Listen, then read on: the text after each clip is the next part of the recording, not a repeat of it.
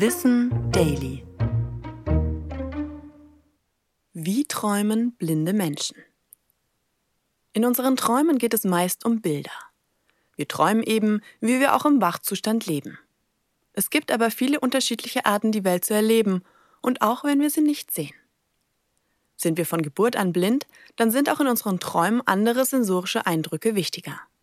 In einer Studie erlebten blinde Teilnehmende immer häufiger ein Geschmackserlebnis, einen Geruch, Berührungen oder Geräusche als die sehende Kontrollgruppe. Wer sehen kann, orientiert sich sowohl im Wachzustand als auch im Traum, zu etwa 80 Prozent mit den Augen.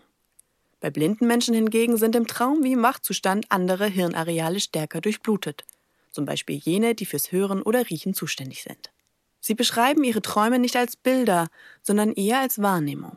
In einem Artikel von Deutschlandfunk Nova erklärt Bianca Mandrella, dass sie sich orientiert wie auch in der Realität, durch Gerüche oder ein bestimmtes Gefühl, das sie an einem bestimmten Ort fühlt.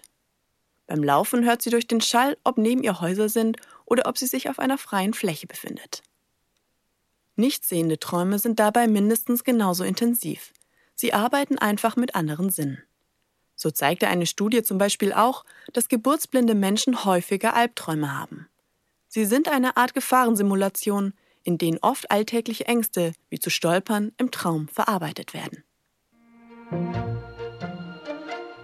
Ich bin Anna Germeck und das war Wissen Daily, produziert von Schönlein Media.